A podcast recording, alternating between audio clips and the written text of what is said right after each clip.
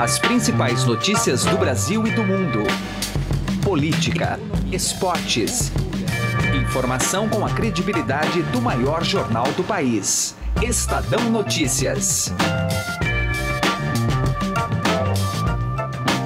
Olá, tudo bem com você? Eu sou Emanuel Bonfim e está começando a partir de agora mais uma edição do Estadão Notícias, nosso podcast com análises, entrevistas e informações sobre os temas mais importantes do momento no Brasil e no mundo. Em meio à pregação pelo voto útil entre os candidatos do centro, como forma de se evitar os extremos no segundo turno, a campanha do líder nas pesquisas, Jair Bolsonaro, do PSL, também tem defendido o chamado voto estratégico. Neste caso, porém, o objetivo parece ainda mais improvável: vencer as eleições no primeiro turno. A subida do petista Fernando Haddad nas pesquisas foi o gatilho para a conclamação para uma ofensiva que pudesse elevar ainda mais o patamar de Bolsonaro. Hoje ele está distante da meta, segundo os levantamentos mais recentes, com 28% das intenções de voto, tanto no Ibope quanto no Datafolha. Mas haveria espaço e condições que permitissem uma onda Bolsonaro na reta final de campanha? Debatemos este assunto no episódio de hoje com o jornalista José Fux, integrante do site BR18. Seguindo com a série de entrevistas com os coordenadores econômicos dos presidenciáveis, a edição de hoje conversa com Pércio Arida, mentor das propostas do candidato Geraldo Alckmin do PSDB. Daqui a pouco a gente ouve. E também tem a tradicional coluna direta ao assunto com os comentários de José Neumann e Pinto. Esse é o Estado da Notícia. Seja bem-vindo e boa audição. Eleições 2018. Nosso bate-papo agora é com o jornalista José Fux, que pertence ao BR18, BR18 que é o site aqui do Estadão que cobre eleições, br18.com.br. Está aqui comigo no estúdio. Tudo bem, Fux? Seja bem-vindo. Olá, Emanuel. Muito obrigado. Prazer estar aqui de novo contigo. Demais. Fux, bom, a gente tem acompanhado aí as diversas pesquisas, isso tem impactado nas estratégias, evidentemente, né, das campanhas, dos candidatos. Uhum. E foi perceptível, por mais que alguns candidatos já utilizassem ali a estratégia do voto útil, foi muito perceptível por parte do candidato Jair Bolsonaro e de sua campanha, né, o Bolsonaro do PSL, em se reforçar uma tese de vencer no primeiro turno. E aí eu te pergunto, Fux, isso tem viabilidade ou não tem viabilidade?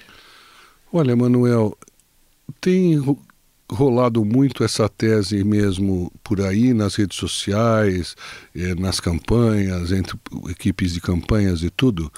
No caso do candidato Jair Bolsonaro, é, é difícil dizer no momento se isso pode acontecer ou não. É, o que a gente vê, alguns elementos que podem nos dar algumas indicações, é, são os seguintes. Por exemplo, a gente sabe que a, a, eleição é decidida em cima dos votos válidos, tá certo? Perfeito. Então, o Jair Bolsonaro ele tem 28% dos votos totais. Os votos válidos dele seriam agora em torno de 35%. De, conforme a pesquisa varia um pouquinho, um pouquinho para cima, um pouquinho para baixo. Tem pesquisa que já foi até um pouco mais do que isso, a percentagem dele em relação aos votos válidos. Mas. É... E para vencer no primeiro turno tem que ter 50% mais um, não é? Exato, é isso, não é? Exato. Uhum. Dos agora, votos válidos. Dos votos válidos. Tá. Agora, além de subir pelos votos válidos, depende, para ele subir no percentual de votos válidos, depende não só dele conseguir mais apoiadores, como também do número de pessoas que não comparecerão às urnas ou votarão branco ou nulo. Tá certo? Uh, se houver um grande índice de pessoas que não compareçam ou que votem branco ou nulo, ele mantém, o percentual dele do voto total se potencializa e eventualmente ele pode crescer com isso, tá certo? Então, essa é uma variável muito importante também que pode influir nessa questão da decisão no primeiro turno. Ainda falta muito para ele é, chegar nisso. Se ele está aí com alguma coisa entre 35% e 40%, tá certo? É, 37, 38, conforme algumas pesquisas, 35 em outras, 12 votos válidos.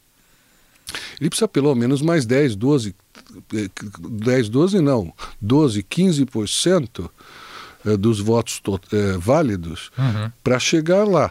Então, se houver uma percentagem maior do que a que está sendo indicada nas pesquisas de votos brancos, nulos e, e brancos e nulos e de ausências, aí realmente pode ajudá-lo nessa questão. E o outro aspecto é conseguir a adesão de mais gente para o bonde dele, né? Uhum. E, e, nesse sentido, Fux, olhando para esse cenário que hoje aponta ele em primeiro e ele segundo, mas os dois estão no movimento de ascensão, né? Tanto o Bolsonaro quanto o candidato do PT, Fernando Haddad. Eles são um antítese do outro. Ah, isso quer dizer que, evidentemente, que nem, nem, um não tira do outro. Então eles brigam pelo espólio ah, dos que estão ali abaixo. E quem tem mais campo para crescer nesse sentido? O Haddad ou o Bolsonaro?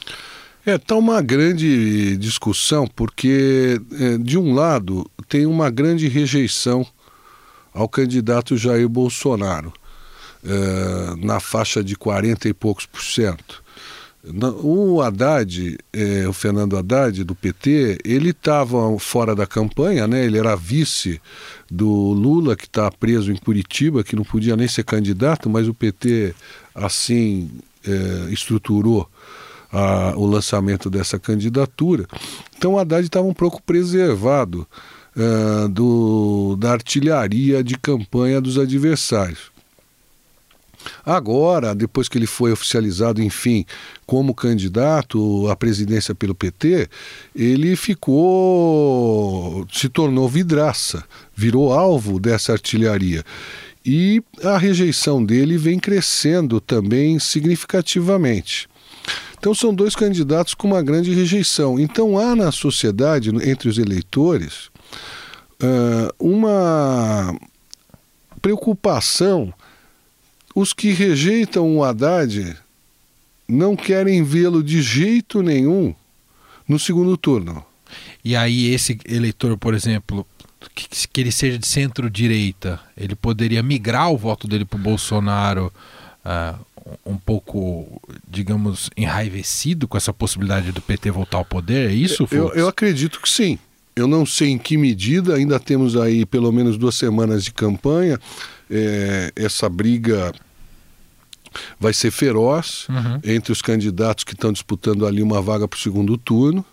Uh, principalmente uh, nesse miolo aí do centro, Geraldo Alckmin, Ciro Gomes, uh, Marina Silva, principalmente, e Fernando Haddad, porque o Bolsonaro está um pouco desgarrado, aparentemente está mais habilitado a chegar no segundo turno, pelo que estão mostrando as pesquisas até agora. O Haddad tem praticamente a metade, ou um pouco mais que a metade do que o Bolsonaro está mostrando nas pesquisas. Ele está com alguma coisa entre 16% a 19%, conforme a pesquisa das intenções de voto, e o Bolsonaro está ali na faixa de 28%, 30%, conforme a pesquisa também. Então é uma distância muito grande. O Haddad ainda está embolado ali na disputa dessa segunda vaga, embora esteja um pouco na frente dos demais.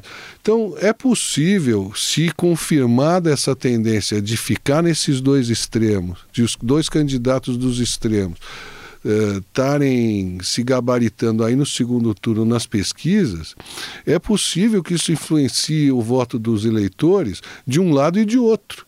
Do mesmo jeito que o Bolsonaro, que o, o antipetista pode pensar em migrar, pode eventualmente migrar para o Bolsonaro. Um sujeito que ia votar no Amoedo, do Partido Novo, no João Amoedo, ou ia votar, ou vai votar, ou pensava em votar no Geraldo Alckmin, do PSDB, ou na Marina, do. Marina é mais difícil. Mais difícil, uhum.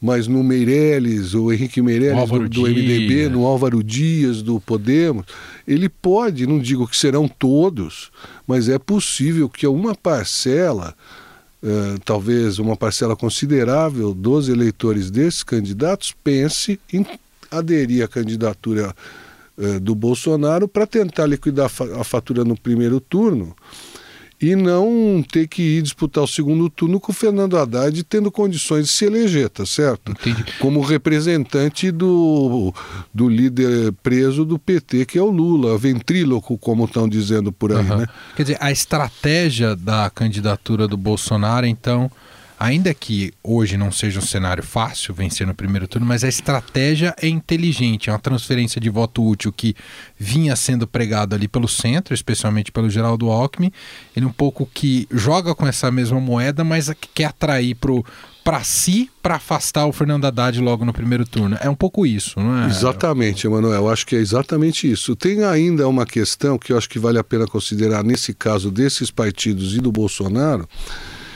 que é o fato de que para algumas, para um contingente considerável dos eleitores, o mesmo nessa circunstância, perdão, pode parecer, é, eles têm resistência a aderir ao Bolsonaro.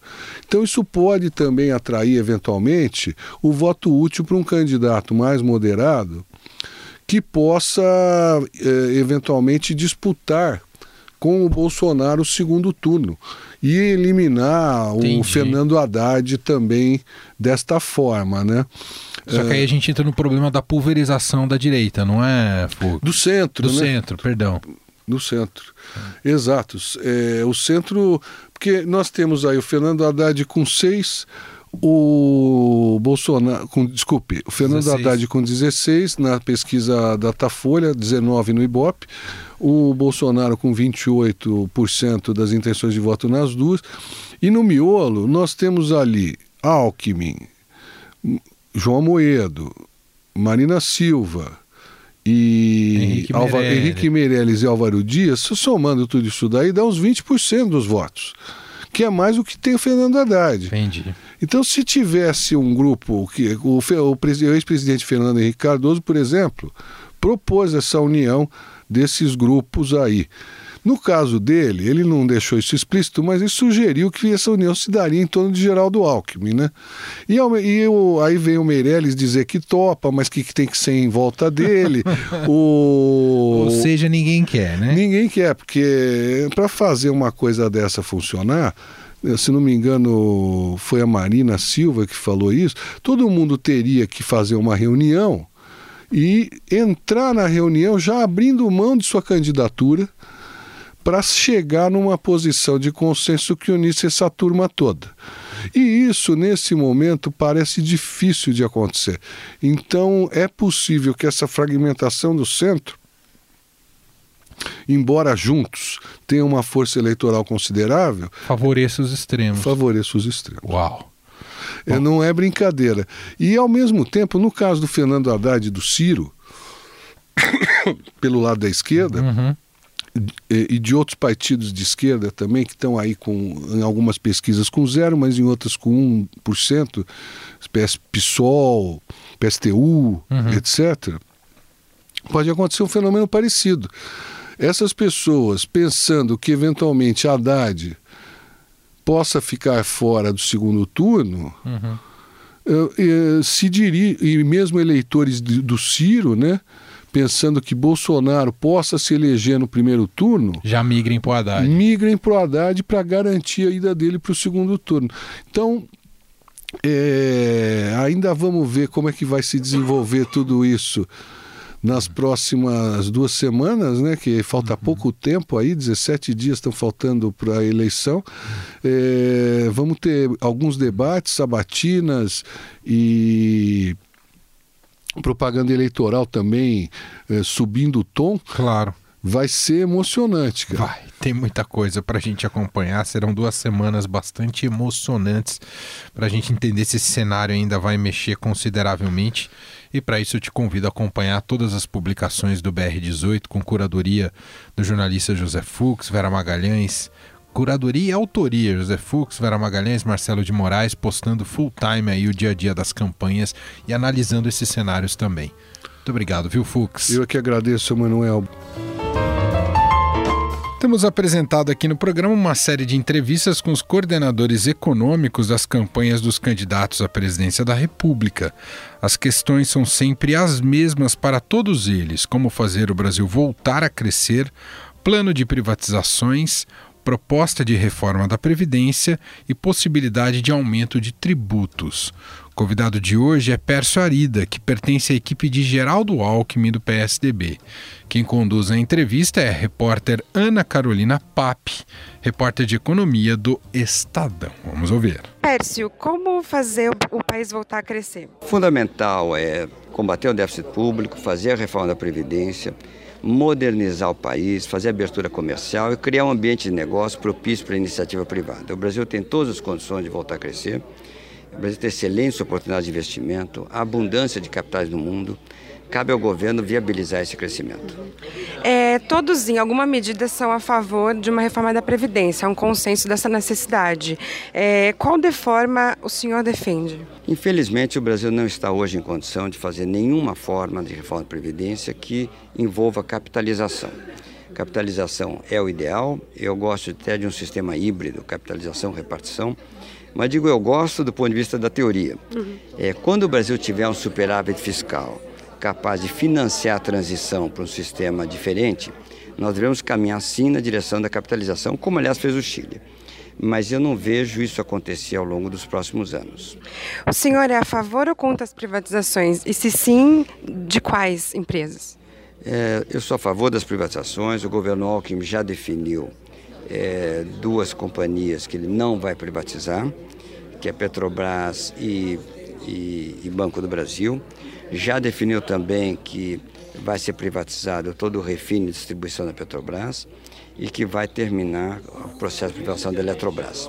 O resto vai ser discutido futuramente. Por fim, é, o Brasil, é, na avaliação de vocês, vai ter de aumentar imposto para ajustar as contas públicas ou não será necessário? Não será necessário criar nenhum novo imposto. Não é necessário ter um enorme espaço de ajuste de contas públicas feita pela, pelo gasto, não aumentando e criar novos impostos. Eleições 2018.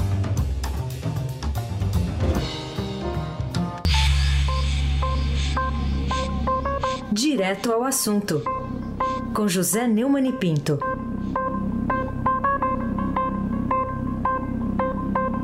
O presidente do DEM, Antônio Carlos Magalhães Neto, prefeito de Salvador, coordenador da campanha de Geraldo Alckmin, do PSDB, à presidência da República, deu uma das declarações mais estúpidas e antidemocráticas que eu já ouvi na minha vida.